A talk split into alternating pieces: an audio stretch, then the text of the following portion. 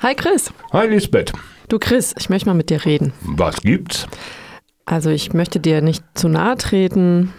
Wenn ich auf den Zug renne, komme ich halt ins Schwitzen und ein Deodorant. Das meine ich nicht.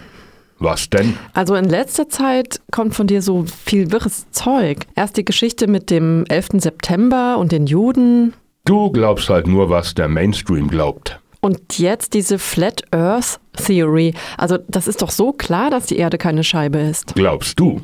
Aber es sind doch schon Leute um die Erde gesegelt. Es gibt Fotos. Bei klarem Wetter kann man es auch vom Flugzeug aus sehen. Optische Täuschung durch das Glas dieser kleinen Flugzeugfenster. Aber warum sollte behauptet werden, dass die Erde ein Ball ist, wenn sie in Wirklichkeit doch ein Pfannkuchen ist? Sieh dir doch ganz alte Karten an. Früher wussten sie es halt nicht besser. So meine ich das nicht. Wie denn? Am Rand ist da überall Wasser. Und Was willst du damit sagen?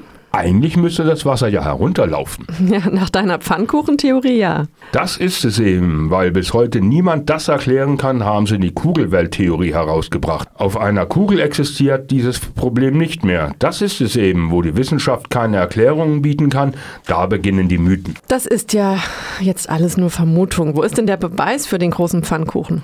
Warum sollten sie sonst sogar eine Mondlandung faken? Ja, aber auch dieses Fake ist doch total unwahrscheinlich. Wie viele Leute hätten da einfach so mitspielen müssen? Ist das, was weniger wahrscheinlich ist, deshalb schon falsch? Natürlich nicht. Du glaubst auch an Dinge, die völlig unwahrscheinlich sind. Da mach mal ein Beispiel. Du glaubst an den gesunden Menschenverstand.